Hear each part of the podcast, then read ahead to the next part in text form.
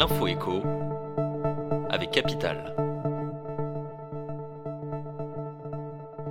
On commence par l'interrogation du jour. Quand recevrez-vous votre avis d'imposition pour la taxe foncière? La réponse dépend de votre situation personnelle. Ainsi, les ménages dont l'imposition n'est pas mensualisée recevront leur avis sur le site impôt.gouv.fr à partir du 30 août. Les ménages ayant choisi de mensualiser leur impôt, eux, recevront le document à partir du 22 septembre. Le document atterrira dans l'onglet Documents de votre espace particulier.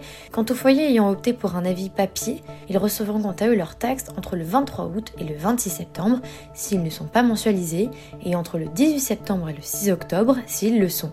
Retrouvez le récapitulatif des dates sur capital.fr. On enchaîne avec la bonne nouvelle du jour. Il est désormais plus simple pour les salariés de bénéficier des indemnités journalières dans le cadre d'un congé maternité, paternité ou d'adoption. Un décret, publié samedi 19 août, réduit de 10 à 6 mois la durée de la période d'emploi minimale exigée pour ouvrir un tel droit. Cette mesure, elle est prise dans le but d'aligner le droit du travail français sur celui de l'Union européenne. Plus d'infos sur notre site.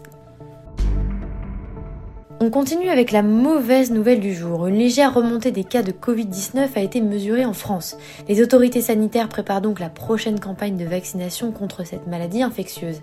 Les injections s'effectueront dès le 6 septembre à Mayotte et dès le 17 octobre en métropole, en Martinique, en Guadeloupe et en Guyane la population ciblée reste inchangée. Les plus de 65 ans, se présentant des facteurs de comorbidité, les immunodéprimés, les femmes enceintes ou encore les résidents des établissements d'hébergement pour personnes âgées dépendantes, les EHPAD, et des unités de soins de longue durée. Mais les personnes non ciblées par ce rappel pourront également recevoir une injection.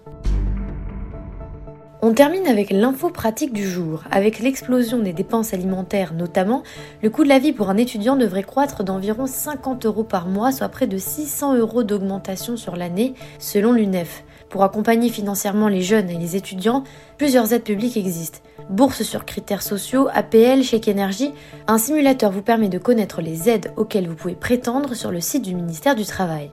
C'était l'info écho avec Capital.